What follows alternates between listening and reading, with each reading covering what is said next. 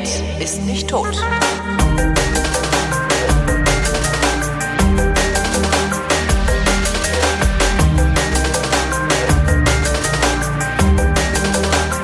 Eine weitere Ausgabe der Sendung, in der der Tobi und der Holgi sich zusammensetzen, ihre Realitäten gegeneinander oder miteinander abgleichen. Der Realitätsabgleich mit Tobi Bayer. Und Holger Klein. Hallo. Moin. Moin. Hier, äh, ich wollte nur kurz Entwarnung geben. Ich habe das Fahrrad verkauft. Sehr das gut. Faltrad ist weg. Ja, das heißt, damit ist der letzte Running Gag leider auch die, die Wupper runter. Tja, jetzt Stellt sich halt, neue Fahrräder stellt sich halt nur noch eine Frage. Ähm, brauchst du ein Mountainbike eigentlich? Bleib mir weg. Nee, weil ich habe ja noch das gelbe Cannondale hier. Ähm, und das muss ja auch weg. Na, stell's in deinen Keller. Okay. Arschloch! Ja, irgendwas muss ich ja. Ja, ich habe das Glück, äh, dass nur, ich melde nur schnell Vollzug und dann ist dieses Thema, was dir und äh, ein Teil der Hörerschaft äh, auf die Nerven geht, auch erledigt. Macht Ähm, es.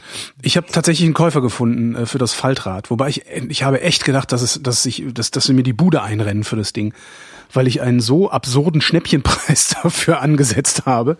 Ähm, ja, aber war anscheinend dann doch noch zu viel, um hinreichend Leute irgendwie äh, zu dingsen. Tja. Ich habe ja auch überlegt. Und, und ich habe tatsächlich überlegt, weil das Ding einfach geil ist. Jo. Aber ich brauch's halt nicht. Also ich brauch, also ich würde es wahrscheinlich wirklich nicht benutzen. Ja, so ähnlich wie bei mir. Es halt, Ja. sieht geil aus, fährt geil, macht auch eigentlich Spaß. Eigentlich will man die ganze Zeit damit fahren, aber man macht's halt nicht, weil die Use Cases äh, irgendwie immer andere sind. Ja. Und dafür ist es dann echt zu Die Use. Cases. Die Anwendungsfälle. Ja. Hier mal was ganz anderes. Ja? Äh, wie rasierst du dich eigentlich? Was? Rasieren. Ähm, ich rasiere mich nass Ja. seit irgendwie, weiß ich gar nicht mehr, schon eine ganze Weile, zehn Jahre oder so. Davor habe ich mich elektrisch rasiert. Mhm. Ähm, mein Vater hat früher immer so einen braunen äh, Ja. Elektrorasierer. Schwingkopfrasierer, ne? So, mm, Ja, mit diesem länglichen. ja, genau. Mein Vater hat ja immer äh, Philips gehabt, mit diesen drei rotierenden Dingen sie. Die fand ich immer total spannend, diese drei rotierenden Dingsies. Und ich habe später irgendwann mal gehört, dass die äh, besonders für empfindliche Haut gut sein sollen. Hab das aber nie ausprobiert, ob das stimmt. Ich habe leider sehr empfindliche Haut am Hals, so äh, da äh, direkt da über dem Kehlkopf. Und ähm, als ich mich elektrisch rasiert habe, war das halt immer rot, wenn ich mich rasiert habe. Jetzt ist es tatsächlich auch immer noch häufig äh, stark gerötet, wenn ich mich rasiert habe. Ähm, aber ich rasiere mich einfach seltener. Ich rasiere mich halt nur noch einmal die Woche und hab, renn halt den Rest der Zeit mit einem Stoppelbart rum. Und dann ist das auch egal. Das gibt einem ja auch sowas Verwegenes. Das ist ja jetzt nicht hier. ne? Total Also das, verwegen, äh, ja. Es ist natürlich auch Stilmittel. Nein, ach Quatsch, das ist echt äh, Faulheit und Hautschutz, dass ich mich seltener rasiere. Hm. Wirklich. Ich wäre gerne jeden Tag frisch rasiert. We- Bin ich. Also ich, also es ist wirklich, ich, äh, der, die Tage, an denen ich nicht frisch rasiert bin, da ärgere ich mich, weil ich es verpasst habe oder weil ich keinen Rasierer, da arbeite ich jetzt in Hamburg. Ähm, also das Wochenende war ich ja in Hamburg. Mhm. Ähm, und äh, war dann irgendwie auch am Montag war ich unrasiert und habe auch gedacht, mein Gott. Also halt sieht, also es war, also ich habe ja so total erbärmlichen Bartwuchs. Mir ist das nicht aufgefallen. Genau. Ich, ich habe ne, ich hab halt auch den, den, den, den Bartwuchs der jugendlichen Zielgruppe habe ich. Ja. Ich brauche für einen Drei-Tage-Bart halt eine Woche. So. Oh. Äh, aber trotzdem fühle ich mich da nicht wohl und ich gucke halt immer, dass ich frisch rasiert bin. Äh, wenn du dich nass rasierst, ich könnte ja auch einfach erzählen, was ich erzählen wollte, aber wenn du dich nass rasierst, ähm, was benutzt denn du dann da? So Schaum, Gel? Ähm, das habe ich tatsächlich äh, rumprobiert. Ich habe äh, früher immer so einen Schaum aus so einer Pressluftdose benutzt. Dann bin ich irgendwann auf Gel umgestiegen, habe mir das aufgeschäumt und dann habe ich mich dran erinnert, dass ich zu meiner Elektrorasierzeit irgendwann mal gedacht habe, es wäre total cool, mich so oldschool-mäßig mit einer Klinge zu rasieren. Du hast eine hab ich- Klinge? Ich habe mir ein Rasiermesser gekauft. Echt? irgendwie. Wow, hätte ich viel zu, nee, hätte ich zu viel Das Schiss. ist, das ist so ähnlich wie ein Faltrad. Ja, ja, die kosten irgendwie dann auch direkt 120 Euro, die guten und sowas, ne? Damals, es war noch zu D-Mark-Zeiten und das, äh, ja, es war eine beträchtliche Menge Geld, die ich dafür ausgegeben habe und dann hatte ich auch so einen Lederriemen, an dem man das dann schärfen kann und auch einen Pinsel, Dachshaarpinsel oder irgendwas. Ja. Ähm, und das Zeug stand noch irgendwie rum. Also die Das Klinge heißt, habe ich tatsächlich noch. Du rasierst dich mit, einem Pin, mit Pinsel und, und Rasierseife. Mittlerweile habe ich mir tatsächlich endlich mal wieder so eine grüne Rasierseife, so eine, diese Standard-Rasierseife. Ich weiß gar nicht, wie der Hersteller heißt. Ja, Palmolive meistens Palmolive, grün. ja. Ne? Ich glaube schon. So, und das ist halt so ein, so ein rundes Stück Seife. Mist. In die Hand, schäumt's auf. Dann erzähle ich dir nichts Neues, das ist schade. Weil ich habe, ähm, ich, ich rasiere mich mein Leben lang schon nass, weil ich habe Mhm. früher, als ich das mal äh, angefangen habe, also, ne, also wenn man mit dem Rasieren anfängt, habe ich es halt trocken probiert und habe davon immer echt Probleme mit der Haut gekriegt, immer so Pickelchen und sowas. Ja, genau. Und ähm, rasiere mich halt mein Leben lang nass, halt. habe halt auch immer irgendwie Rasierschaum, Rasiergel und Systemrasierer benutzt. Und ich weiß gar nicht warum. Ich ist genau. denn ein Systemrasierer. Na, diese äh, drei Klingen so, ja. Schwingen-Dingsi. Ähm, und, und hab irgendwann, ich weiß noch nicht mal warum, ich glaube, das war dann auch so wieder so ein irgend so ein Anflug von von Wahnsinn oder so irgendwo gestanden und hab mir dann bei The Body Shop gab's halt so ein Set, ne, so Rasierpinsel, Rasierseife irgendwie in einem Pipapo, hab mir das gekauft und bin mittlerweile total süchtig danach, mich mit Eigentlich für Damenbeine, oder? genau, Im Bodyshop. genau. Nee, da gibt's auch eine Herrenabteilung, du wirst Ach, lachen. echt? Ja. Wusste ich gar nicht. Ich Echt dachte, nicht? das ist so Nee, nee, da ist das da gibt's auch Damen-Schickimicki. Nee, nee, da gibt's auch Herrenzeugs. Und äh, bin, bin irgendwie jetzt so seit, ich weiß gar nicht, ist es ein knappes Jahr vielleicht oder sowas. Äh, Alternativ-Esoterik für die Damen-Schickimicki. was? Hast du wieder getrunken? Tobias? Ich trinke alkoholfreies Weizenbier, wie du mich kennst. Ähm, und ich, Bodyshop, ich habe da immer so das Gefühl, das ist, da gibt's halt nicht weder die Produkte, die es so in der normalen Drogerie gibt, das ist ja keine Drogerie, ist eine Parfümerie. Ja, aber auch nicht das, was es in einer normalen Parfümerie gibt. Doch. Also bei, bei Douglas und bei bei so anderen Ketten von Parfümerien gibt's halt überall, was weiß ich, Tommy Hilfiger Boss und den ganzen Kram. Der Bodyshop hat halt nur seine eigene, ist halt nur Bodyshop. Das ist halt ungefähr so, als würdest du zu, keine Ahnung, Tommy Hilfiger gehen und fragen, wo denn die Lacoste-Jacken hängen. Ja, aber du findest bei aber, aber Tommy Hilfiger und Lacoste findest du ja beides auch in äh, allgemeinen Geschäften und Bodyshop findest du halt nur dort. Das ist so ähnlich wie Tupper, nur ohne. Ach, ich weiß auch nicht. Irgendwie ist das halt ein merkwürdiger Laden. Du hast gedacht, das wäre ein Laden, wo nur, wo nur Kosmetik für Frauen verkauft ist. Ja, okay. Ich gehe da immer rein, wenn ich irgendwie ein Weihnachtsgeschenk brauche für jemanden, für eine Frau, für die mir nichts anderes einfällt Mhm. als ein Bodyshop Nur ich mag die Sachen von denen eigentlich ganz gerne. Kramset. Na, jedenfalls Aha. bin ich jetzt total, total, äh, gehe ich total darauf ab, mich mit, mit Pinsel und, und, und Rasierseife äh, zu rasieren. Und wollte das unbedingt mal einfach nur empfehlen, aber du machst es ja sowieso, weil ich, also es ist eigentlich ist nichts geiler, als mit einem schönen Dachshaarpinsel sich morgens irgendwie das Gesicht einzu, einzu Das ist äh, ganz lustig eigentlich. Ja, das finde ich auch. und, und, ne, also ja. ich habe auch Lust, mal andere Seifen auszuprobieren, Mach, aber so eine, mach so eine. Palmolive-Seife, Mhm. die hält halt einfach ewig Das lange halt bei mir, weil ich mich nur einmal in, in der Woche rasiere. Ich rasiere mich fast jeden Tag. Das ist extrem sparsam. äh, ekelhaft. Also Ja. ich rasiere mich fast jeden Tag und sie hält trotzdem ewig. Und ich bin Diese jetzt dazu übergegangen, scheißegal, habe ich mir gedacht, ich mache jetzt einfach alle Packungen auf. scheißegal. Und probier halt, wechsel halt immer ab. Mach Achso, und jetzt hast ja du so fünf Rasierseifen. Nee, offen. im Moment habe ich vier äh, in Benutzung. Das ist ja geil. Also die vom, die vom Body Shop, die auch gleichzeitig die teuerste ist, die ich mir selbst gekauft habe. Äh, da kostet irgendwie so ein Tiegel irgendwie 200 Milliliter, wie viel das ist? 10 Euro. Und äh, das ist wahnsinnig teuer.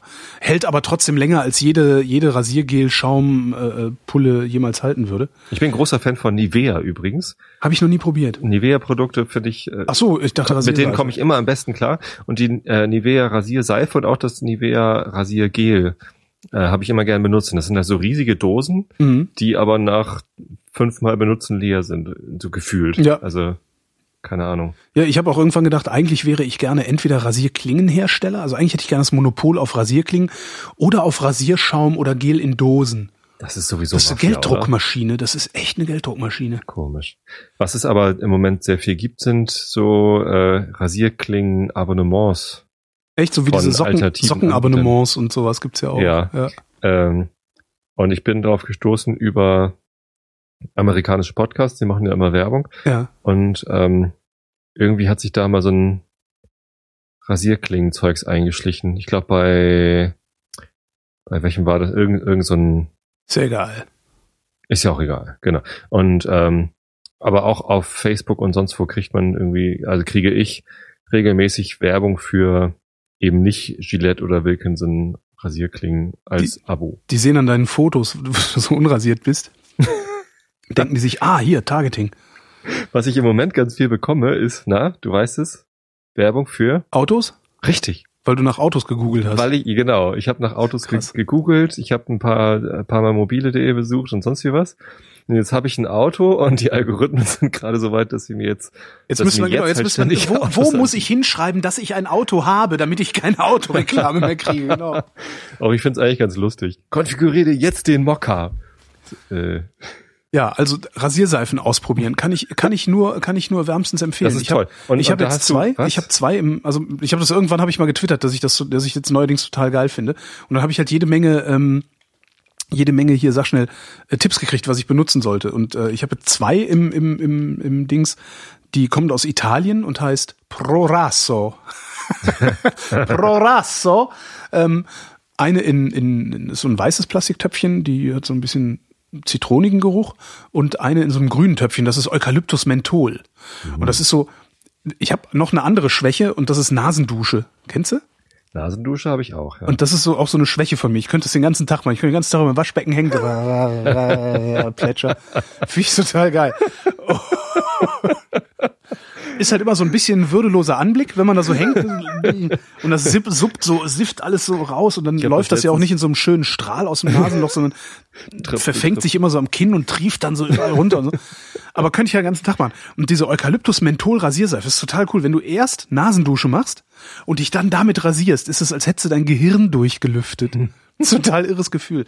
Und dann, daraufhin sagte dann Sashi Halef Oba, ähm, Twitter, Twitterer Sashi Halef Oma sagte, ja, hier, äh, noch geilerer Eukalyptus-Kick ist Ingram, auch so eine Rasierseife aus England und hat mir eine Tube geschickt. Ähm, auch völlig geil, kann ich auch nur empfehlen. Und das Zeug ist alles, das ist gar nicht so teuer alles.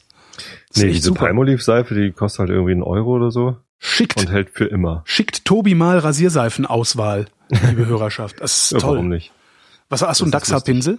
Ich habe ja mal einen veganen Pinsel. Ne? Also ich, man will ja, man versucht's ja. Ne? Ich bin ja nicht, aus Polycarbonat oder was? Ich weiß der Arsch, was es war. Es war Scheiße im Gesicht. kratz, kratz. Genau, weil es so irgendwie viel zu strohig, viel zu störrig. Der Schaum ist nicht schön geworden. Aber mein Dachshaarpinsel hart. Der ist halt jetzt auch irgendwie 20 Jahre alt. Ja gut, dann musst du dir mal einen neuen holen. Was ich ja noch gerne hätte, ist so ein, so ein, so ein Schüsselchen. so ein Schüsselchen, wo ich meine Seife drin aufschlagen kann, so ein schönes. Da muss ich noch mal gucken, ob ich da was. Ja, ich auch, aber in so einem Schüsselchen ist halt auch ist halt das ganze Ritual morgens. Weißt du, so diese zehn Minuten, die finde ich toll. Mit allem Dingsbums dran, drum, bumm, rum, bumm. Nee, morgen, jeden Morgen rasieren ist, erstens würde wahrscheinlich meine äh, Haut kaputt gehen. Oder ordentlich abgehärtet werden. Nee, ich glaube, die reißt dann einfach so, so schichtweise immer ab. Ich lese gerade das Buch von der Janice äh, Jakite, die mit dem Ruderboot über den Atlantik gefahren ist so alleine. Und das ist, das ist echt krass. Tosende Stille heißt es. Ähm, und sie beschreibt halt äh, doch recht präzise, wie ständig alles, also erstens wie der Körper degeneriert und wehtut und alles ist ätzend. Und äh, auch ihre Psyche.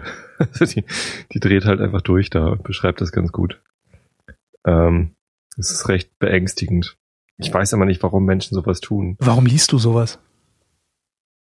Ich fände total, also es ist jetzt nicht irgendwie äh, Getrolle, ich fänd, finde halt solche Bücher total uninteressant. Also die Echt? Geschichte würde mich überhaupt nicht flashen. Also ich würde nie auf die Idee kommen, mir so ein Buch zu kaufen. Also ich bin auf die Geschichte gestoßen, weil die mich angeschrieben hat, hat sich bei mir für den Einschlafen-Podcast bedankt, oh. weil sie den auch mitgenommen hat. Geil. Äh, auf dem auf dem iPod. Ja, hat sich irgendwie ein iPod gemacht mit lauter Musik und eben auch ein bisschen Hörkram. War Vrind auch drauf? Ähm, spielt keine Rolle, denn der iPod ist am ersten Tag kaputt gegangen. Und sie hat ja, eben aber trotzdem ist der, der gute Wille.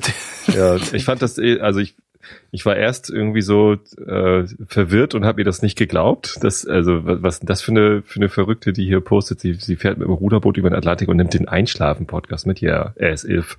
Ich glaube, ich äh, muss echt auch mal so ein bisschen SEO auf vrind.de machen, damit die Leute überhaupt merken, dass es ein Podcast ist, wenn sie nach Podcast googeln, oder? Hm.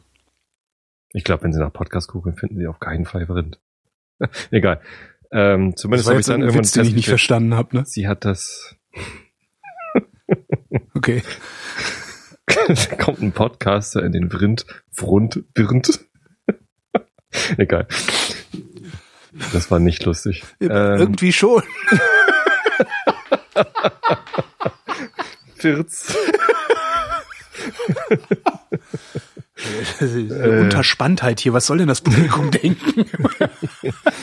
Äh, wir versuchen uns mit Lachen über die Nachrichten hinweg zu trösten. Äh, ja, ähm, und die hat. Ja, also zumindest hat sie es wirklich gemacht. Und ähm, ich habe das dann so ein bisschen verfolgt. Sie hat das auch geblockt. Da gab auch einen Live-Blog mit so Live-Positionsangabe immer und so. Äh, und jetzt hat sie ein Buch darüber geschrieben. Und irgendwie, irgendwie fühle ich mich ihr verbunden. Ich weiß gar nicht warum, nur weil sie gesagt hat, sie hört meinen Einschlafen. Äh, keine Ahnung. Ähm, äh, und ja, hat mir halt das Buch gekauft und jetzt lese ich das. Und ich oh. finde es durch, durchaus interessant. Vor allem interessiert mich halt, warum Menschen sowas tun. So, weil es, es gibt ja immer mal wieder Leute, die das tun und einigen gelingt es dann, andere sterben. Mhm. Äh, wieder andere geraten halt so stark in Lebensgefahr, dass sie gerettet werden müssen zu horrenden Kosten. So zum Beispiel die da in der Höhle irgendwie ja. äh, verunglückt sind oder ähm, keine Ahnung, die irgendwie durch die Wüste marschieren und dann von irgendwelchen äh, Radikalen oder Piraten äh, Tuareg-Rebellen. Tuareg ist das Auto. Ja, aber es, es gibt in Afrika einen Stamm, der hat sich nach diesem Auto benannt. ja, geil. Das ist, wie Geiler heißt Name, das? 911 oder Tuareg? Cayenne. Nee, hatten sie schon. Gab's schon mal. Cayenne, dann kriegen wir ja. Ärger mit dem Madega Madagassen. Heißen die Madagas Madagaskar ja? Die da, egal. naja, zumindest lese ich das Buch gerade und ähm, tja, da an, an, an die Haut der, der Janice denke ich dann, wenn ich an meine tägliche Rasur denke. Ich denke so auch aus, an aufgedunsen und kaputt. Aufgedunsen und kaputt, Janice Joplin, genau. und an der eigenen Kotze erstickt, glaube ich sogar, ne? War doch Janice Joplin. Kotze kommt auch sehr viel vor. Kotze kommt auch sehr viel vor, ja. Gutes Buch. Ich Aufgedunsenheit also, und Kotzen. Es gibt da ein Video, mhm. äh, da hat irgendein Segelschiff ist ihr irgendwann hinterhergefahren, irgendwie so bei den Kanaren oder so haben sie die dann aufgespürt. Äh, die haben vorher sogar angefragt, ob sie äh, äh, Janice mal in ihrem Ruderboot mitten auf dem Ozean besuchen dürfen. Hat sie abgelehnt, weil sie wollte halt alleine dort sein und nicht irgendwie äh, ständig besucht werden. Ja. ähm, von irgendwelchen die haben Leuten. sie trotzdem gefunden und sie hat die dann halt weggejagt. ähm, aber die haben halt vorher irgendwie ein bisschen gefilmt, ähm, wie dieses Ruderboot da wie so eine kleine Nussschale auf dem auf dem Atlantik rumtreibt. Und das ist Holy fuck, wenn ich mir vorstelle, vier Monate mit dem Ruderboot. mit dem Ruderboot über den Atlantik zu rudern. Und man hat ja keine Vorstellung davon, wie das ist Wahnsinn, wie der Atlantik dort ist. Also sie beschreibt immer, ja, die See hatte heute irgendwie drei Meter Wellengang oder ja. dann heute etwas mehr so fünf Meter und und wie sich so ein Ruderboot darauf verhält. Ich also krieg schon, also, ich krieg schon zu viel, wenn ich mit einem schwach motorisierten Motorboot über einen Müggelsee tuckere. Ja, und da kommt irgendwie einer mit seinem mit seinem hochmotorisierten schnellen Ding an mir vorbeigeknallt Macht und ich krieg so einen Wellenschlag ab. Da denke ich schon Scheiße, Scheiße, Scheiße. und ich möchte nicht wissen, wie es ist, wenn du wenn du nur deine Muskelkraft hast, um da irgendwie die die, die Erstens Balance das und zweitens wirst du halt ununterbrochen durchgerührt. Das ja. ist echt, oh nee, ey, das wäre gar nichts für mich. Nee. Ich einfach sterben. Was ich ja gerade gelesen habe, ein, ein, auch ein sehr geiles Buch, Weiße Wölfe heißt es, ist von äh, Korrektiv. Ich weiß nicht, ob du die kennst. Diese Nein. ist so, so eine gemeinnützige Journalismusplattform. Also Korrektiv, die machen, die machen das, was Krautreporter äh, angekündigt hat, machen die in ordentlich. Also, mhm. ne? Krautreporter hat ja nur rumgetöst und rumgepölt und geprahlt und Geld gesammelt und Korrektiv hat einfach mal gemacht, was ja irgendwie auch das Sinnvollere ist. Äh, einfach hingehen und Dinge machen und dann sagen, hier, guck mal, was wir können. Was und nicht sagen, haben. guck mal, wie toll wir sind. Ja? Nicht, was wir machen werden. Nicht, was wir so möglicherweise machen werden, weil wir so toll sind. Gut, also äh, ja, gut, brauchen wir nicht. Also Krautreporter. Ja. Seit, also nach der Nummer mit Thilo Jung finde ich sowieso, finde ich die unerträglich, die Krautreporter. Was macht eigentlich das Radiobüro? Keine Ahnung. Auch die Armen. Weiß ich auch nicht. Äh, meinst du Radio? Der, der Seemark verklagt uns gerade. Der Seemark, der verklagt ja alle. Ich eskaliere das aber, ich eskaliere das aber jetzt mal an zu meinen Medienberater, beziehungsweise Anwalt. Das ist ja auch geil, oder? Na, egal. Äh, Weiße Wölfe also jedenfalls. Tut er natürlich nicht, das, nicht, dass jetzt hier ruft. Stand aber in der Mail. Der, der Nikolaus Seemark hat nichts mit der Trollerei zu tun, angeblich zum. Genau, angeblich. Er hat das gemacht und jetzt tut er so, als wäre es nicht gewesen. Wir kennen doch unsere Pappenheimer. Nein, zur Aufklärung, also es kam eine Mail, ich weiß, anscheinend haben irgendwie alle Podcaster die gekriegt oder sowas, äh, in der eine Seemack Medien KG Media KG. Media KG ähm, in schlechtem Deutsch. in schlechtem Deutsch uns des Copyright Infringements bezichtigt hat und ähm, angekündigt hat, dass sie das jetzt äh, an ihren Media, Medienberater beziehungsweise Anwalt eskalieren werden. Und jetzt warte ich die ganze Zeit auf, auf, auf eine Mail vom. Anwalt, weil da muss dann eine Adresse drin stehen. Ja? Und da fahre ich dann mal hin. Äh, da stand eine Adresse. Ja, das ist äh, Nikolas Privatanschrift. Ach, echt? kannst du kannst natürlich im Impressum äh, rauslesen. Ach, habe ich gar nicht. So weit war ich noch gar nicht. Ähm, Was ich stattdessen tun werde, ist, äh, mich jetzt weiter mal um Podseed zu kümmern, denn äh, was wir mit Podseed machen, ist ja tatsächlich, dass Störerhaftung. viele, Ja, du kriegst ein Störerhaftungsproblem. viele Podcaster benutzen das schon. Genau, und, Und wenn einer davon Scheiße Falk baut, bist ich- du mit dran. Ja. Mhm. Naja, Falk ist mit dran, weil das ja alles an Falk hängt. Ja, dann kann's dir ja egal sein. Ist Immer feste drauf. äh, zurück nochmal, Weiße Wölfe. Ja. Ähm, ein Buch, eine Graphic Novel, ja, also ein, ein, ein, ein Comic gezeichnet. Ähm, ich habe den Namen des Zeichners vergessen. Äh, der Textautor ist äh, David Schraven, kennst du vielleicht von den Ruhrbaronen. Das ist so ein Ruhrgebietsblog, die äh, machen. Bartoschek macht damit. Der oder? Bartoschek macht damit zum Beispiel, genau. Und äh, Schraven hat halt recherchiert ähm, die Neonazi-Szene in Dortmund und Zusammenhänge, also so, ne, Zusammenhang mit dem NSU und sowas alles. Und seine Rechercheergebnisse nicht in einen Artikel gegossen, sondern in eben diese Graphic Novel. Das heißt, es ist eine Graphic Novel, die nicht fiktional ist, sondern das Ergebnis einer seriösen Recherche. Ähm, kostet 15 Euro. Ist kein Geld, also ist auch eine sehr schön gezeichnete, sehr gut gemacht, also die äh, sehr atmosphärisch gezeichnete äh, Cartoon. Äh, und, und halt die Rechercheergebnisse darin aufgearbeitet äh, und halt auch, also der, der Schraven, der hat halt mit äh, so einem Aussteiger gesprochen. Und die Geschichte, die der Aussteiger erzählt hat, dann eben auch als Cartoon erzählt und so, das ist richtig geil. Also kann ich wirklich nur von vorne bis hinten Puh, emp empfehlen. aber Es, ist, es, es eignet sich sehr gut dazu, ähm, das Vertrauen in unsere Staatsgewalt zu verlieren, weil äh, ganz offensichtlich, also aber das ist jetzt seit, seit dem NSU-Untersuchungsausschuss ist es ja eigentlich auch eine Binsenweisheit, dass äh, der sogenannte Verfassungsschutz im Grunde äh, diese Strukturen finanziert, aufrechterhält und offensichtlich sogar duldet. Ähm, und das wird in diesem Buch dann auch nochmal einigermaßen klar. Aber es ist, es ist toll. Es ist klar, es ist harter Tobak, aber es ist, äh, ein, ich finde das eine sehr schöne Präsentationsform einer investigativen Recherche, dass das, das auch tatsächlich die Stimmung mittransportiert. Und der muss halt nicht hingehen wie die ganzen, ganzen normalen Printautoren, die dann irgendwelche komischen ja, weiß ich nicht, versuchen irgendwelche Bilder zu malen mit mit Worten oder oder oder äh, Stimmungen zu zu transportieren und dann so Adjektivwüsten äh, da präsentieren, weil das willst du eigentlich gar nicht, wenn du die Möglichkeit hast, eine düstere Stimmung auch mittels eines düsteren Bildes zu transportieren. Hm. Und das gelingt denen unheimlich gut. Also es ist wirklich eine, eine, eine Empfehlung an alle, von allen, für alle, also Weiße Wölfe von David Schraven beziehungsweise von Korrektiv.org. Ich weiß gar nicht. Also Super. es gibt immer so Wahrheiten, vor denen möchte ich mich am liebsten eigentlich verschließen. Also ich weiß, dass die da sind. Ähm, ich, ich weiß aber auch, dass ich mich nicht mit all diesen Wahrheiten beschäftigen kann. Und ich weiß nicht, das ist natürlich Realitätsflucht, was Ja. ich dann betreibe. Ja, ist vor allen. Dingen auch ein bisschen beängstigend, dieses Buch, weil er dass sagt, wir sie trotzdem abgleichen, aber ja, ja, also das, das er sagt so, halt, das ist, äh, das ist halt durchaus ein Netzwerk, was da existiert. Ähm, es gibt nämlich ein, ein Manifest, also es ist auch so ein verschwörungstheoretisches Gebimselbuch. Ich habe vergessen, wie es heißt, die Tur das Turner-Tagebuch oder so ähnlich. Ähm, auf das sich alle berufen, auf das sich der NSU berufen hat, äh, auf das sich Breivik berufen hat, auf das sich äh, Timothy McVeigh berufen hat. Weißt du, die haben alle ein und dieselbe, ein und denselben, ein und dieselbe ideologische Basis. Und da ist auch eine Handlungsanweisung drin oder eine Anleitung drin, äh, wie denn ähm, die Revolution anzuzetteln sei. Ne? Also bildet kleine Zellen. Keine Zelle soll, darf mehr als vier Leute haben. Die dürfen nichts miteinander zu tun haben. Die dürfen erst losschlagen, wenn sie hinreichend bewaffnet sind und und und.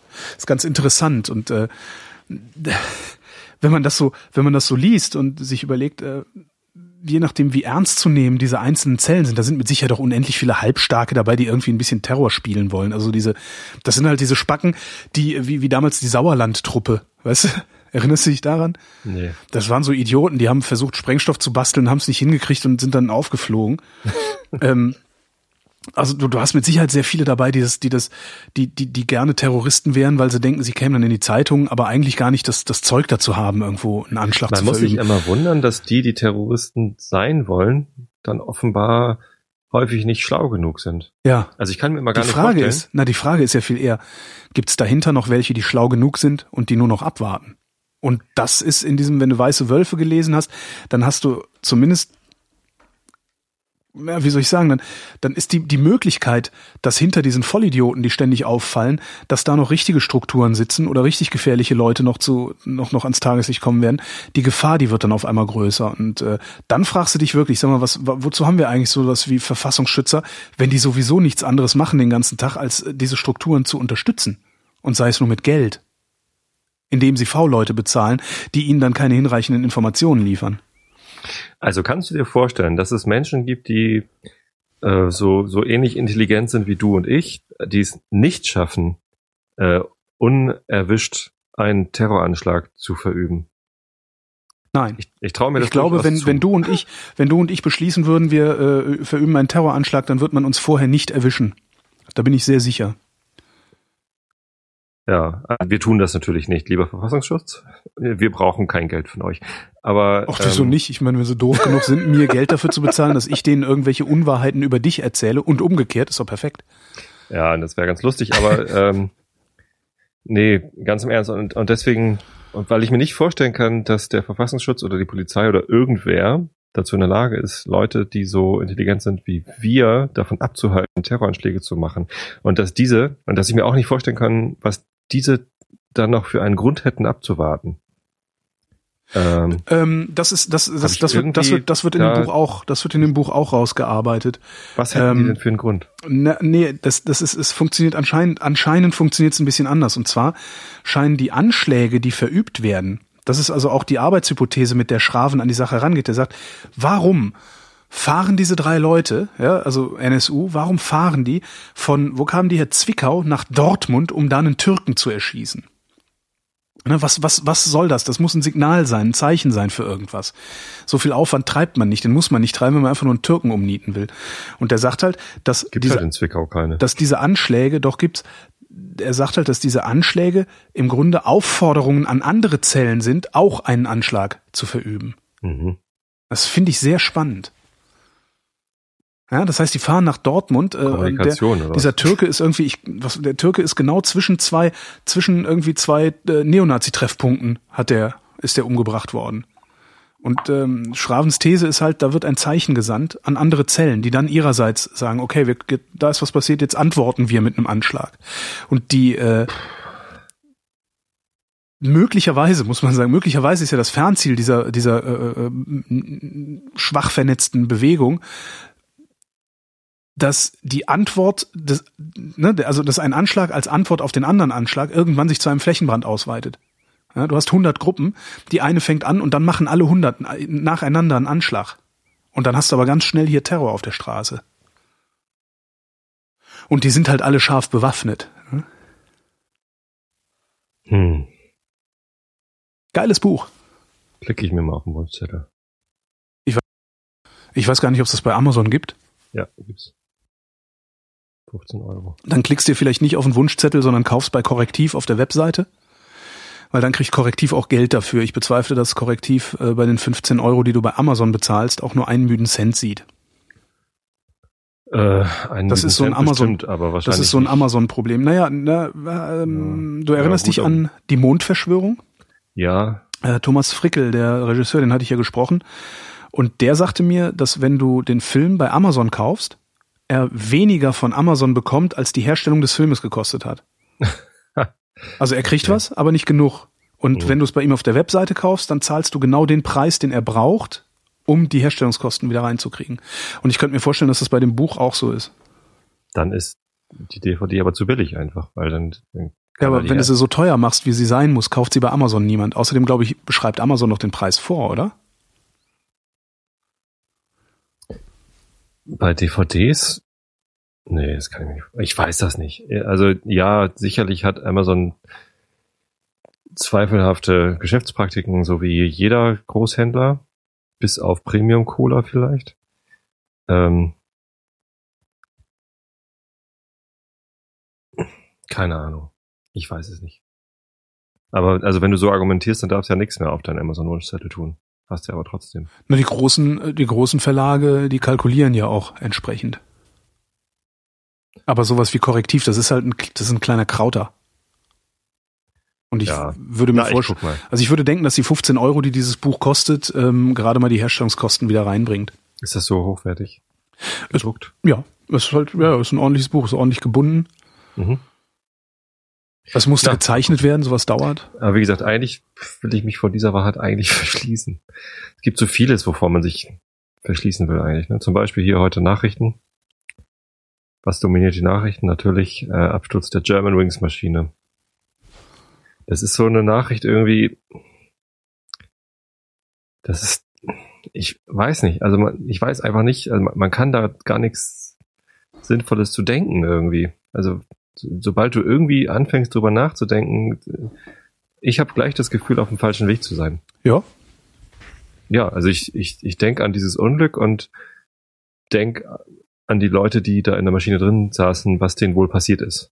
Aber das, das kannst du halt nicht. Das, das kriegt der, der Kopf nicht gepasst irgendwie. Und, und ich weiß auch gar nicht, ob man das sollte, ob man sich die, die Situation vorstellen sollte. Weißt du, da ist ein Flieger mit irgendwie 150 Leuten drin und irgendwie eine Schulklasse und äh, irgendwie werden die ja nicht einfach explodiert sein, so, so ohne dass vorher jemand das gemerkt hat. Das wäre natürlich noch ein relativ kurzer, äh, schreckensloser Tod. Sondern wahrscheinlich irgendwie abgestürzt, keine Ahnung was. Also man weiß ja noch nicht, was da los war. Lufthansa behauptet jetzt, war wohl ein Unfall, aber wie sie das jetzt schon feststellen, Ne, das, was man ja sehen konnte, war, dass die im Sinkflug waren. Ne? Also ähm, Flight Radar hat ja, ja. den Kurs nach, nach, nach vollzogen Hm. und die Höhe. Ja, ich, also ich tue mich, also ich tue mich immer ein bisschen schwer damit, da jetzt in besonderer Weise betroffen zu sein. Also es ist halt genauso weit weg von mir wie, äh, also ich kannte niemanden, der da an Bord war, zumindest glaube ich das. Also ich vermisse niemanden, sagen wir mal so. Ähm, letztlich ist das genauso weit weg von mir wie, äh, keine Ahnung, ein Unfall, der bei mir um die Ecke passiert, bei dem irgendein Autofahrer, ein Fahrradfahrer tot fährt, ähm, den ich auch nicht kannte. Das heißt, äh, die, ich weiß nicht, wie viel waren das, 148 oder sowas, äh, Passagiere an Bord, also die 148 Toten, die, das ist für mich, und das mag auch, vielleicht liegt das auch ein bisschen an meinem Beruf, weil ich halt jeden Tag auf den Ticker gucke und so, solche Meldungen lese. Das ist für mich so abstrakt. Das, ja, das ist für mich genauso abstrakt wie der Bodycount im Irak. Also darum fällt es mir zum Beispiel, was heißt schwer, Mhm. ich, ich kann, ich bin nicht in besonderer Weise betroffen. Ich denke mir halt so, oh, krass. Ja, ab und zu passiert das halt. Ab und zu stürzt ein Flugzeug ab. Das ist halt, äh, äh, ja. ja Mobilität selten, ist ne? halt gefährlich. Das, das ist das, was ich dabei, das war eigentlich so mein erster Gedanke oder ist auch Ja, jedes ja Mal gar bei sowas mein also erster ist Gedanke. Fliegen ja sehr sicher. Mobilität ist prinzipiell gefährlich. Also, das ist richtig, aber Fliegen ist halt Ja, von klar, der aber- Mobilität her noch vergleichsweise Ist ja egal. sicher. Viel sicherer. Aber das ist halt, das ist halt ein, ein so großer Unfall. Davon sind halt so viele Leute gleichzeitig betroffen. Und gleichzeitig bist du natürlich auch, wenn du, wenn du Flugreisender bist, du blendest das ja aus, dass du genau in der Maschine sitzen könntest, die da abstürzt demnächst. Ähm, dadurch, dadurch wird das Ganze etwas präsenter, ja, dass Mobilität ein gefährliches Unterfangen ist. Weil wir haben natürlich, also wir haben jedes Jahr dreieinhalbtausend Tote im Straßenverkehr, da kräht kein Hahn nach. Ja. Ähm, und es sind halt 20 Mal so viele Menschen, wie bei so einem Flugzeugabsturz jetzt ums Leben gekommen sind. Äh, und ja, weil ist- es omnipräsent ist. Also das, nö, weil es einfach groß ständig. ist, weil es viele auf einen Schlag betrifft. Ne, Das ist so ein bisschen wie diese Metapher mit dem Frosch im, im kochenden Wasser. genau. Äh, und das finde ich halt das, das für mich bemerkenswerte oder interessante oder wie auch immer man es nennen mag, Ding an so einem Flugzeugabsturz. Ich bin aber da jetzt nicht von irgendwie stärker betroffen als von einem Verkehrstoten auf der Straße. Eher noch weniger, weil es auch so sicher ist. Tja. Das mag zynisch Ach, klingen, ja. aber äh, Nee, ja. das klingt überhaupt nicht zynisch. Das ist quasi beneidenswert, so damit umgehen zu können. Ich bin betroffen, will ich gar nicht sagen, sondern eher so, so konsterniert und äh, hilflos, weil, weil man nicht weiß, aber ich, ich weiß nicht, wie ich darauf reagieren soll. Es ist nur so ein Be Beklommenheitsgefühl, was sich da in mir breit macht. Mhm. Ähm, Vielleicht auch, weil halt eine Schulklasse mit an Bord war und ich schulpflichtige Kinder habe. Wenn ich mir vorstelle, irgendwie, meine Tochter macht irgendwie einen Schüleraustausch drei Wochen. Ich habe selber einen Schüleraustausch drei Wochen in Irland gemacht. Auch, sind wir mit dem Flieger hin? Gott, ich weiß nicht. Ja, aber die, den, den, nee, wenn du den Gedanken, wenn du den Gedanken vom Flugzeug entkoppelst, dann musst du halt auch den ganzen Tag irgendwie verstört und irritiert sein, wenn deine Tochter auf der Straße spielt. Ja. Weil dabei ja. kommen mehr Kinder ums Leben als beim Fliegen. Das ist ja eigentlich das Ding. Also. Ähm, ich, das sind zwei verschiedene Sachen. Also, Ob man die, Angst vor etwas haben sollte mhm. oder besorgt sein sollte. Ähm, und, und tatsächlich ähm, überlege ich regelmäßig, ob ich nicht mal mit Mareile irgendwie einen Billigflug nach irgendwo buchen soll, damit ja. sie mal fliegt, weil ja, sie da Bock drauf hat. So. Ja, ja ich, also überlege das jetzt auch immer noch. Und ähm, ich habe tatsächlich wenig Sorge davor. Ich hatte auch keine Angst, dass wir abstürzen, äh, als ich jetzt die Reisen nach San Francisco oder nach, äh, nach London gemacht habe. Mhm. Ähm, da habe ich keine Angst davor. Ähm, ich habe auch übrigens keine Angst davor, wenn die Kinder hier auf der Straße spielen. Mhm. Also natürlich ist ja so eine, so eine Dauersorge, die Eltern wahrscheinlich haben. Ja, das ist ja wahrscheinlich normal. So. Ne? Normal, aber es ist jetzt äh, keine, keine so eine Angst. Es ist nur so eine, man, man versucht kurz sich in die Situation, aber das, das passiert mir auch, weiß, als ich letztens gesehen habe, wie irgendwie bei uns in der Elbe einer ertrunken ist. Da versuche ich auch kurz, mich in die Situation zu versetzen. Einmal das Verunglückten, was würde ich wohl tun? Hätte ich wohl eine Chance? Noch zum, zum Ufer zu schwimmen oder so. Ähm, sowie auch äh, mich in die Situation der Rettungskräfte zu versetzen, die da irgendwie jetzt gerade unten am Suchen sind. Kann ich denen wohl irgendwie helfen oder oder wie? Ne? Ich, ich versuchte einfach mich reinzuversetzen. Das, das, das geht dann halt nicht. Also ich kann mich nicht in die Personen reinversetzen, Nö, die eben. dort jetzt in Düsseldorf am Flughafen auf ihre Angehörigen. Aber auch, ja haben. auch nicht in den, der in der Elbe ersoffen ist. Richtig, auch nicht an, an die Angehörigen desjenigen, der da in der Elbe Nö. ersoffen ist.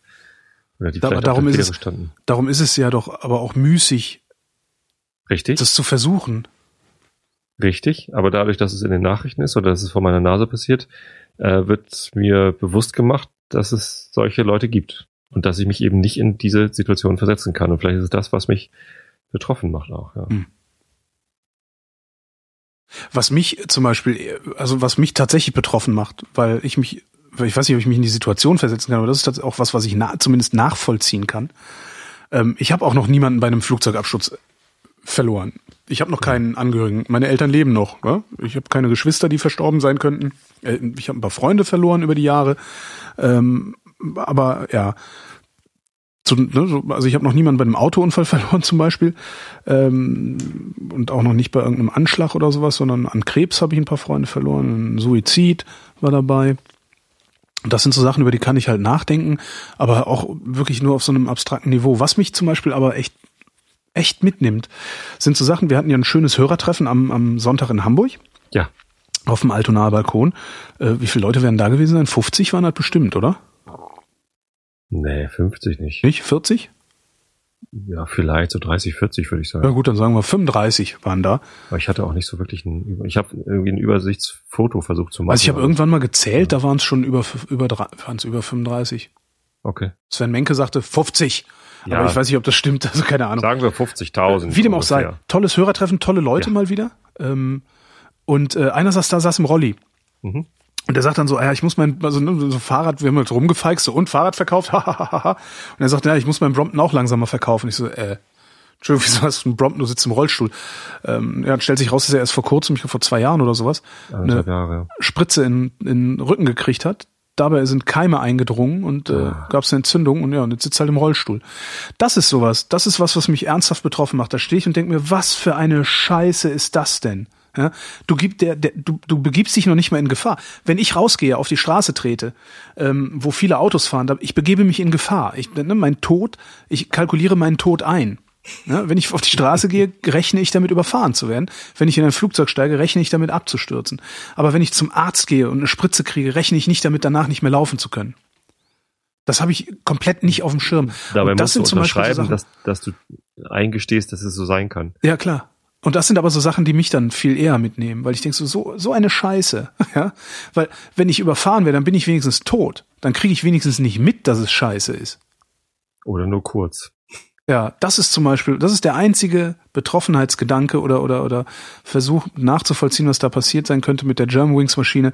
Die haben zehn Minuten lang Sinkflug gehabt. Und zwar zu einem Zeitpunkt, an dem sie keine zehn Minuten Sinkflug hätten haben sollen. Ich weiß nicht, wie viel man davon in der Kabine mitbekommen hat hinten. Aber äh, es kann halt sein, dass die minutenlang wussten, gleich, macht's Bumm und dann ist Schluss. Ja. Äh, Und Ja. dann wäre es halt mal interessant, ob äh, es vielleicht eine Möglichkeit gibt. Ich, kann ja sein und wir wissen es nicht, aber gut, das hätte sich dann rumgesprochen. Aber was man zum Beispiel doch dann haben wollen würde, ist äh, in der in der Klimaanlage eines solchen Flugzeugs die Möglichkeit, ein Gas einzuleiten, dass alle einschlafen hinten. Gut, Oder ist es das zu makaber, sowas von Anfang an da einzubauen? Äh, Also wenn ich irgendjemandem etwas ersparen will, dann, dass, dass er den Zeitpunkt seines Todes exakt weiß und es und ist darauf noch zehn warten muss. Minuten hin. und darauf warten muss. Also so ein bisschen wie Death Row, ne? So ein bisschen wie Todeszelle. Du sitzt 20 kannst Jahre in der machen. Todeszelle. Und das ist ja, Ja, die bei eigene 20 Strafe. Jahren in der Todeszelle hast du halt wahrscheinlich immer noch die Hoffnung, dass du da wieder rauskommst. Ja, jeden Tag. Jeden Tag hast du die Hoffnung, dass du wieder rauskommst und jeden Tag musst du damit rechnen, dass du nicht mehr rauskommst, sondern ja. Aber im Flugzeug, wenn du, ja. wenn es keine andere Möglichkeit mehr gibt und Ja. du zehn Minuten dir einfach nur die Hose voll scheißt, äh, ich weiß nicht, würde ich das wollen, dass ich dann sediert werde? Ich würde das wollen. Ich würde denken, oh, bin ich denn so müh, klick weg. Bumm. Das würde ich wollen. Ich würde nicht dabei sein wollen, wie ich gleich sterbe. Und weißt du was, das ist genau die Frage, die ich halt nicht beantworten kann. Also ich, ich, ich wage es nicht mal, mir das wirklich vorzustellen. Ich, es drängt sich auf, der Gedanke, darüber nachdenken zu können, aber ich kann nicht. Also das, das kann ich, das, das will ich auch einfach nicht. Also ich, ich danke Gott oder wem auch immer dafür, dass, äh, dass mir diese Frage nicht gestellt wird. So, und wie ich tatsächlich reagieren würde, das, das weiß ich nicht. Kann ich dir nicht beantworten. Vielleicht würde ich gerade nicht wollen, dass ich sediert werde, weil Um? das die letzten, Ja, um? Um weil was das die davon? letzten Momente meines Lebens sind. Weiß nicht, vielleicht habe ich noch eine gute Idee und Genau. schreib sie auf. Die Lösung des Nahostkonflikts. Ich hab's! So wie bei Douglas Adams. Ja, genau. Ja, oder, äh, ähm, Harry Mulisch. Moment. Hm? Bei Harry Mulisch, äh, die Entdeckung des Himmels, gab es eine sehr schöne Szene. Ähm, also auch besoffen in der Garage, also irgendwie in der Garage eines der Hauptdarsteller, also es ist ein Buch, Hm? äh, eine der Hauptfiguren stehen und der eine, also ist halt total Hacke und der eine hat auf einmal den Geistesblitz und hat auf einmal verstanden, wie das Universum funktioniert und wie das gemeint ist. Und daraufhin wird er von Kometen erschlagen oder Asteroiden erschlagen. Und dann siehst du, in dem Buch hast du halt immer so Normalschrift und kursive Schrift und denkst immer so, was ist das, was ist diese kursive Schrift? Da unterhalten sich halt zwei Typen, die irgendwie Bescheid wissen. So, weißt du, das ist immer so, hm, die wissen Bescheid über irgendwas. Dann wird er halt von diesem äh, Aster- Asteroiden erschlagen und dann hast du halt auf einmal wieder Kursivschrift und der eine sagt zum anderen so, ah, war das denn jetzt unbedingt nötig? Und der andere sagt so, ja, ey, der ist, der ist uns gerade auf die Schliche gekommen, äh, was hätte ich denn machen sollen? schöne, schöne Idee. Tolles Buch übrigens, die Entdeckung des Himmels. Ja, nee, kann ich dir nicht mal sagen, ob ich da sediert sein wollen würde. Und deswegen wäre ich wahrscheinlich eher gegen so ein System. Zumal das ja wirklich makaber ist, das da einzubauen. Was ich halt krass finde, und da, da, da bin ich, also das ist jetzt auch wieder so ein abstraktes krass finden.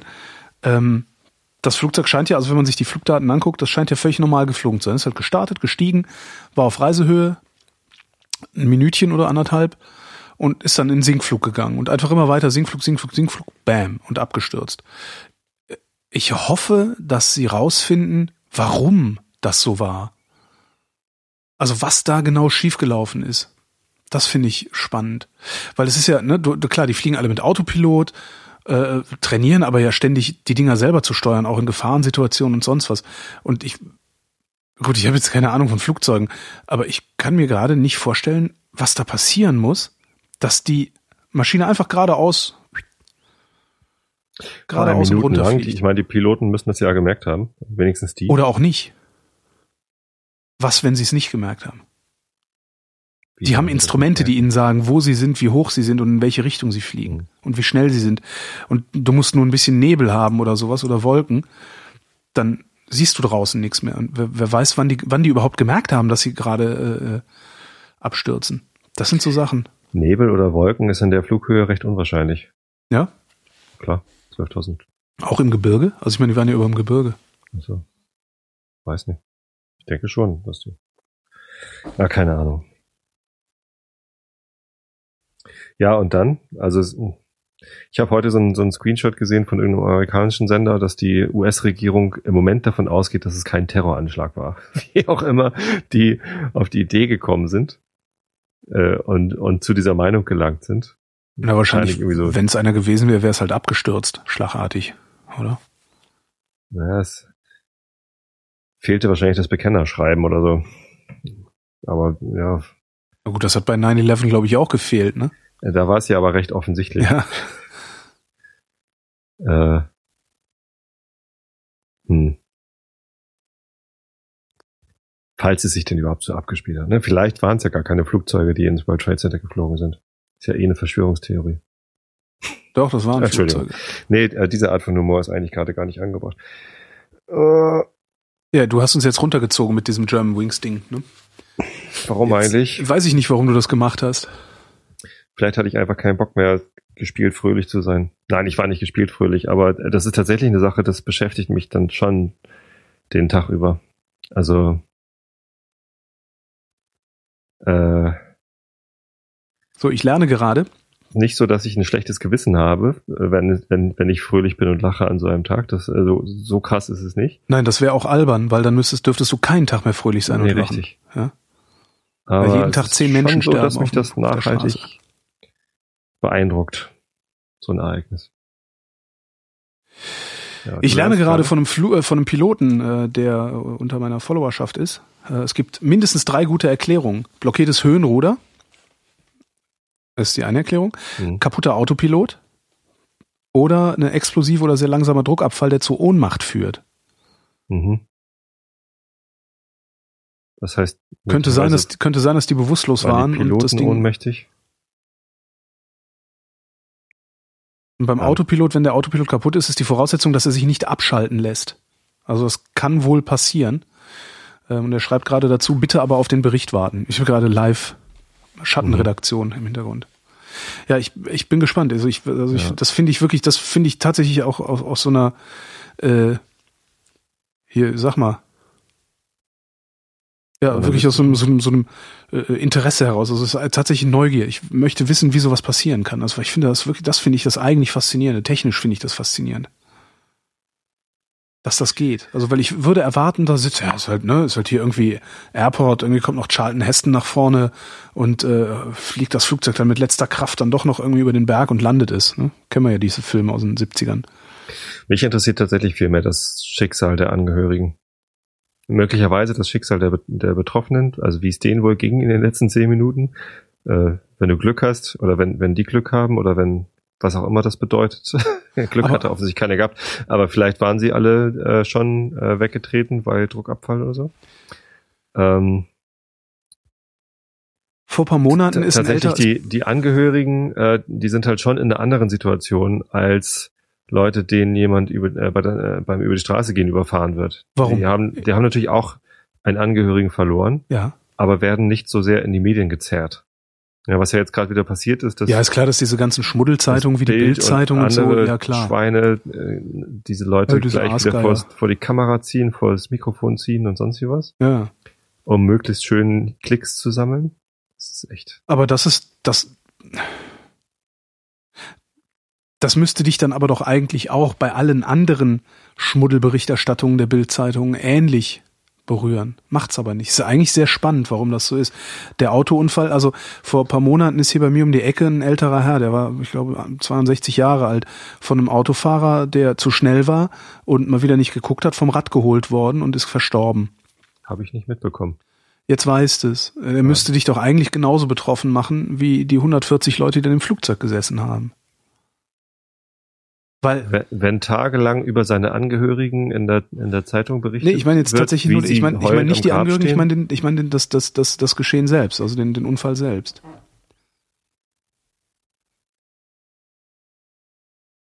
Und es zieht dich ja ganz, zumindest fühlt sich das gerade so an, es zieht dich ja auf eine andere Art und Weise runter. Ähm, es zieht dich ja nicht so runter wie, wie, also weißt du, wenn ich mir so angucke, was die Bildzeitung macht, das ärgert mich. Ja, weil das ist halt, das sind, ja, Max Gold hat gesagt, dass die Leute, die da arbeiten, sind schlechte Menschen, die Falsches tun. Und das wird mal wieder äh, klar wie Kloßbrühe. Also ne, mhm. ist immer wieder der perfekte, perfekte Moment, um äh, Max Gold zu zitieren, weil man sieht, dass es schlechte Menschen sind, die Falsches tun. Nicht weil nichts von dem, was die da veranstalten bei der Bildzeitung und auch nicht bei Focus und auch nicht bei der Huffington Post und welche Aasgeier sich da heute noch rumgetrieben haben, äh, was die alles haben wollen, diese menschelnden, äh, wir interviewen mal Angehörige, ne, Witwenschütteln nennt man das. Ähm, Witwenschütteln? Witwenschütteln, ja, das ist es das, was die, das ist die Spezialität der Bildzeitung. Witwenschütteln, Ach, genau. Ähm, den Leuten so lange auf den Sack gehen und am besten auch noch drohen, ja, erst Versprechungen machen, wenn die nicht, wenn das nicht nutzt, dann drohen sie halt. Hauptsache eine Story kriegen, die möglichst über den Menschen erzählt. Und das ist, das ist was, was mich auch wirklich aufregt. Und das ist was, was ich auch als, als, als Journalismusversagen wieder kategorisiere. Dieser, dieser Zwang und diese, diese, das ist wirklich zwanghaft, was Journalisten heutzutage machen. Die wollen ihre Geschichten immer über Menschen erzählen. Es muss immer ein Schicksal dabei sein. Guck dir Stern TV, der Klassiker, ja. Das wird immer so richtig schmierig, schleimig über irgendein Schicksal eines Einzelnen Einzelnen wird dann erzählt. Immer so, ne? Immer erstmal der Einzelne, der arme ja, halt Behinderte, halt der arme Behinderte und daraus leiten wir dann ab, dass alle Behinderten bla. Und das passiert halt jetzt gerade wieder auch. Und das ist halt so ein Automatismus, den die Medien mittlerweile haben die erzählen es immer, die lassen es immer menscheln. Und das kotzt mich an, weil es in so einem Fall wie so einem Flugzeugabsturz vollkommen unnötig ist. Niemanden interessiert das, beziehungsweise niemanden hat es zu interessieren, ob Gisela Schneidereit ihre Tochter verloren hat oder nicht und was Gisela Schneidereit davon hält, dass sie ihre Tochter verloren hat. Das geht keine alte Sau was an. Richtig. Ja. So, und das regt mich auf, Außer wie du gerade hörst. von Gisela Schneider. Ja, aber die haben mit der Zeitung nichts zu tun. Richtig. Und wie du gerade hörst, regt mich das auf. Aber dich scheint es nicht aufzuregen, sondern dich scheint es in einen Zustand der Trauer zu versetzen, was da passiert ist. Und das finde ich das Bemerkenswerte.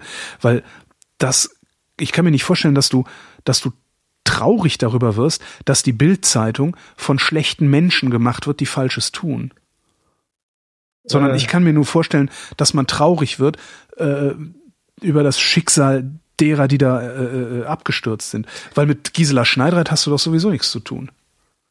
Ähm, doch, genau das habe ich ja gerade gesagt. Dass die, die, die Angehörigen, die da Leute verloren haben, die werden jetzt wochenlang äh, in die Medien gezerrt. Ja. Vor das Mikrofon gezerrt. Aber das tut dir bei allen anderen Angehörigen doch auch nicht so weh wie jetzt genau. Weil das, die Bilds, das ist ja nichts Neues, was die Bilds sind. Das machen die ja immer und mit jedem. Wann immer die können, zerren die die Leute ins, ins, ins, ins. Ich weiß auch nicht, ob es mir weh tut. Es, es tut mir leid so. in, in dem Sinne, ja. dass ich äh, nicht weiß, was ich damit anfangen soll. Ich könnte mich einfach drüber aufregen, dass man die in Ruhe lassen sollte. Ähm, aber stattdessen weiß ich ja selber nicht, wie man mit, wie, wie man mit diesen Leuten umgehen sollte oder äh, was ich überhaupt dazu fühlen. Es ist halt eher Verwirrung als, als Wut oder Trauer. Es verwirrt mich, ja. Durchaus. Verstehe ich nicht. Es ist mir eine, eine Spur zu komplex, als dass ich ein einfaches Urteil über, äh, über meine Meinung, äh, dass ich äh, einfach eine Meinung zu finden könnte. Und das, das verwirrt, das ist halt Verwirrung, ja.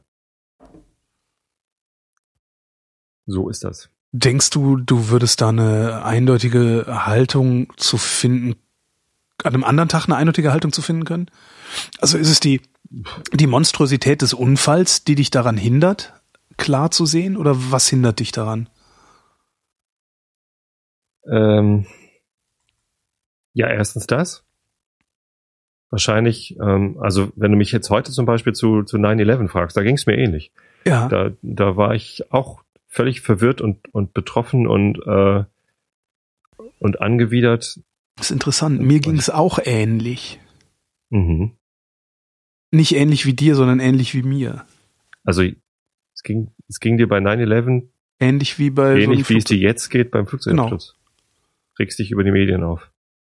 Ja, das war, da war es schon ein bisschen anders. Also da habe ich mich weniger über die Medien aufgeregt, also weil da auch, ich habe eigentlich nur ARD rezipiert damals, das ist das erste. Mhm.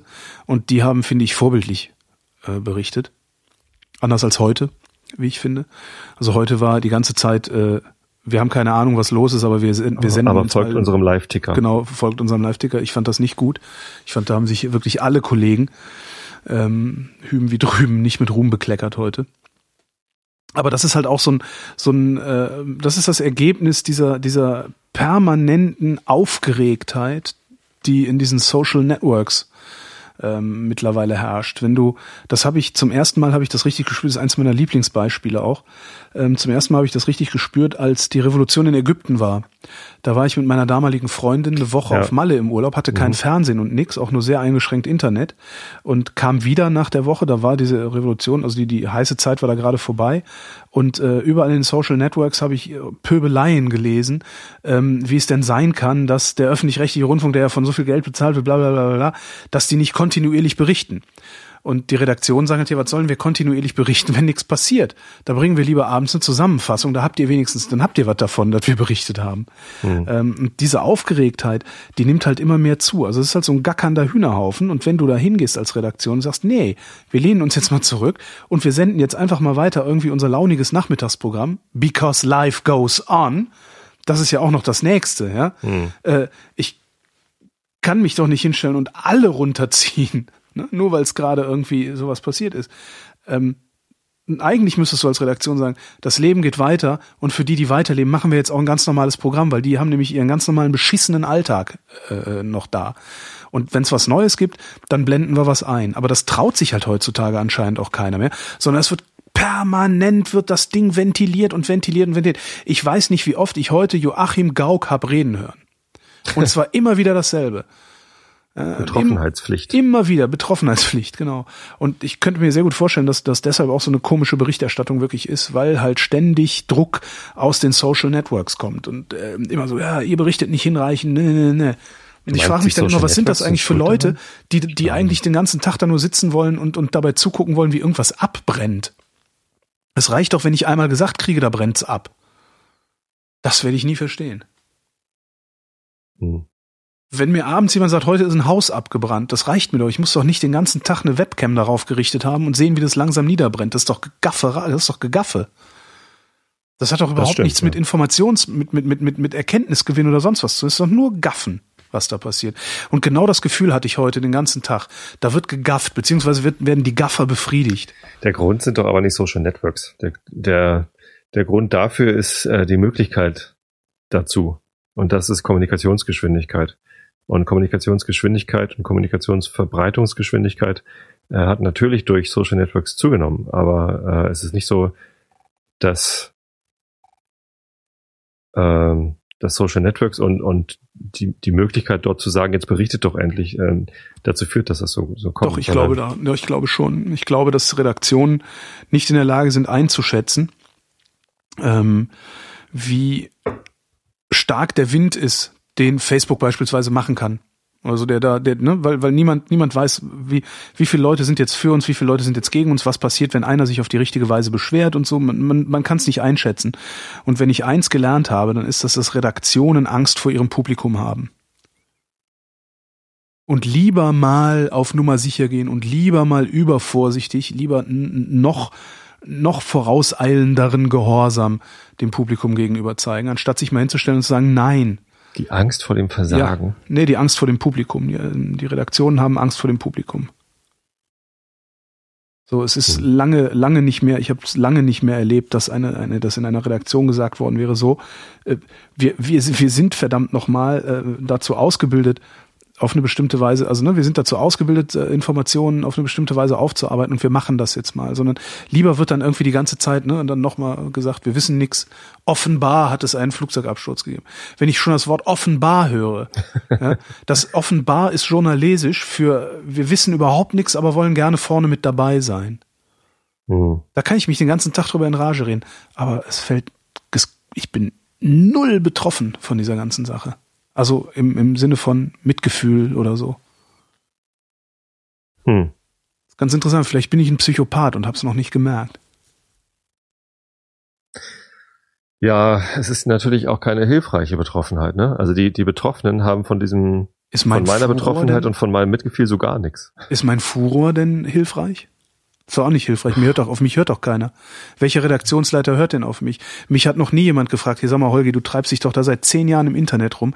Hast du vielleicht irgendwie eine vage Ahnung davon, wie da die kulturelle Komponente gemeint sein könnte? Was das für ein kulturelles Phänomen sein könnte? Hat mich noch nie jemand gefragt. Hast du eigentlich Angst vor deinen Hörern? Nein. Dass sich irgendwer hinterher beschwert? Nein. Ich meine, das tun sie sowieso, ne? Habe ich nicht. Irgendwer beschwert sich immer. Irgendwer beschwert sich immer. Das ist auch was, was ich gelernt habe in den 17 Jahren Hörfunk. Ähm, und ja, dann beschwer dich halt. Dann hör halt nicht hin. Wenn es dir nicht gefällt, hör nicht hin. Am ärmsten und also wirklich am erbärmlichsten finde ich so Leute, die sieht man dann gerne auch so unter und äh, in so Kommentarspalten in Blogs und und bei Zeitungen und so, äh, die wirklich so Kommentare hinterlassen wie, ja, dieser Beitrag, der, den, den, der hätte auch nicht geschrieben werden können. Das ist halt, also das ist blödes, belangloses Geschreibe oder irgendwie sowas, wo ich dann auch mal denke, was bist du, du blöde Sau. Ja, dann lies es halt nicht, du dummes Schwein. Schönen Danke für die Aufmerksamkeit. Ja, und ich weiß ganz genau, dass du das nächste auch liest. Ja, und ich weiß ganz Leute, genau, dass du über Spast, kostenlose Software aufregen. genau, dass du, dass du Affe meine nächste Sendung auch hörst. Das weiß ich nämlich auch. Ja, soll ja auch Leute geben, die sich über Adobe-Produkte aufregen. ja das mache ich sehr gerne, weil die nämlich scheiße sind. Ja, Ja. benutzt sie nicht.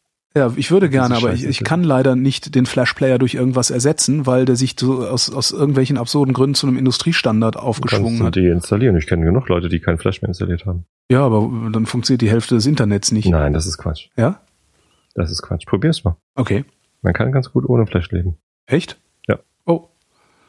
Und das ist ja auch, also Flash tut mir jetzt auch gar nicht so sehr weh. Also was ich bei Flash halt einfach nur nervtötend finde, ist äh, der Update-Prozess.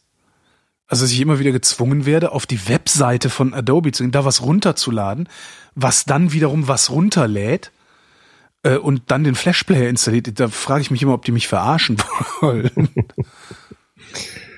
Äh, nein, bewusst nicht. Also diese diesen quasi religiöse Ablehnung äh, von nicht. Flash, äh, die die viele haben, das habe ich nicht. Dazu verstehe ich davon viel zu wenig, um damit Das ist übrigens ganz interessant, wenn man sich mit, mit Entwicklern über Flash unterhält, dann sagen sie alle einhellig, aber die Programmiersprache war immer die beste. Ach. ActionScript, ja. ActionScript war schon immer, also vor allem ActionScript 3 war immer viel besser als JavaScript. Und jetzt hat sich leider JavaScript durchgesetzt. Na gut, jetzt springen wir gleich in den Kommentaren wieder. Aber wie kommt es, dass sich das durchgesetzt hat, wenn die andere besser war? Hat Adobe da vergessen, die Lizenz frei zu machen oder so? Naja, es sind, sind andere, teilweise politische und teilweise äh, technische Probleme auf, äh, auf anderen Ebenen, die Mhm. nichts mit der Programmiersprache zu tun haben. Ja, ja, ja. Und Also, natürlich also, Steve Jobs. Ja, natürlich Steve Jobs. Wie damals Betamax, ne? Es ist absolut, absolut überlegene Videosystem und Sony, ähm, darum da hatte ich jetzt gefragt. Und Sony hat halt versäumt, äh, die Lizenz freizugeben Hm. und hat gedacht, sie könnten sich dumm und dusselig verdienen, indem sie auch noch die Videokassetten verkaufen. Oder nee, die haben auch, nee, warte mal. Ehrlich Ja, gesagt, die Rekorder waren das, ne? Sony, Sony hat nicht, niemand anderen die Rekorder laufen, kaufen lassen, bauen lassen. ich habe leider auch innerhalb der Firma keinen Kontakt zu den Leuten, die mir das erklären Ja, gut. können. Ähm, Ist auch, glaube ich, egal mittlerweile, weil das, der Karren ist halt im Dreck. Also das ist, Ja. ich glaube, das ist, äh, ja, das liegt dann irgendwo in den, wie nennt man das denn, im Gründungsmythos verborgen oder so. also warum Flash aktualisiert werden muss, ist ja, ist ja klar. Sicherheitslücken, wahrscheinlich, Ne? Sicherheitslücken. Äh, warum der Prozess dazu so umständlich ist, ähm, ist wahrscheinlich auch Sicherheitsrisiken. Weil wenn du automatische Hintergrundupdates hast, fängst du dir einen, einen Strauß anderer Sicherheitslücken ein. Es muss ja nicht mal automatisch im Hintergrund. Es würde ja reichen, wenn einfach nur hier Update und du sagst so, ja, okay, laden und nicht, ich gehe auf die Webseite, ich muss noch was ab, an ein Häkchen setzen, ich muss nur so, das ist irgendwie ein ganz komischer Prozess, aber egal. Das ändert sich ja sowieso nicht mehr. Das stimmt. Was sich aber ändert, Ist das Wetter. nachts.